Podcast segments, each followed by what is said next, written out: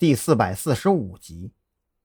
回到派出所之后，张扬安排蓝雨桐将那个笔记本送去专案组那边，自己则是一个人站在门外抽着闷烟。这会儿已经是下午四点，也就是说，韩立军那家伙已经再次失联长达八个小时。抬头看了一眼停在派出所院里的哈弗 H 九，张扬快走几步凑到跟前，透过前挡风玻璃。隐约可以看到放置在后排的枪包，心里这才稍微安稳了些。幸好啊，韩立军没有把高京驹带走，否则的话还得浪费警力去找他。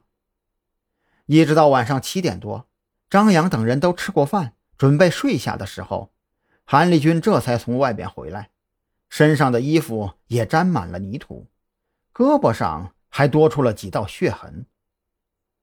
我的亲哥哥呀，您这又是干嘛去了？张扬内心在哀嚎，他现在很想把韩立军退回去。这货帮不上忙也就算了，整天瞎跑，自己还要操他的心。看他现在浑身带伤的模样，真要是哪天死在外边，估计也就成了特侦局有史以来第一个自己把自己玩死的人了。更让张扬感到欲哭无泪的是，韩立军讪笑着拍了拍身上的泥土，露出一排洁白的牙齿。嗨，我这不是搞不来你们那些费脑的调查工作吗？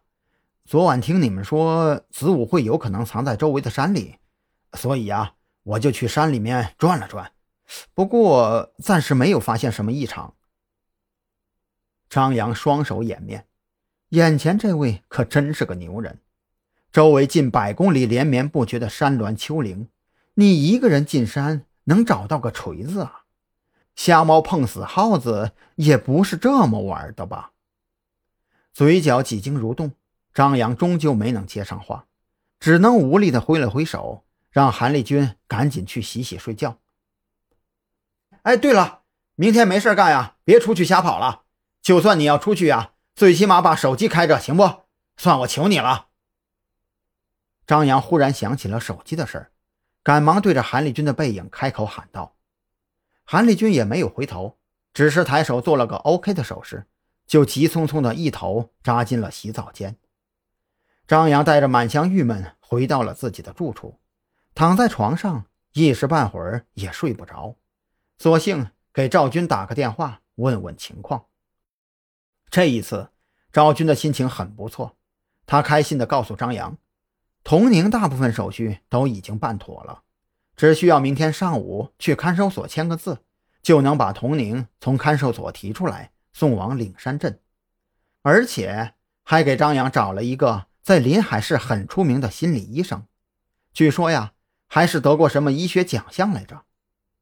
张扬对这些并不感兴趣，他最关心的是童宁和心理医生具体什么时候能到。赵队啊。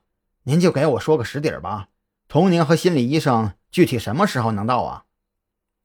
张扬打断了赵军的吹嘘，他现在觉得特侦局除了自己之外就没有一个是靠谱的。啊啊呃，这个呀，我也说不准。童宁这边倒是好办，明天中午就能启程，但是杨医生那边还有不少已经预约的病人，呃，可能要到后天或者大后天了。赵军的声音低了下来，他也觉得时间拖得有点久，可这种事情他也没办法呀。那位杨医生，人家是私人医院的专家医师，愿意给帮忙已经是够意思了，自己哪能再逼着人家扔下已经预约过的客户直接动身呢？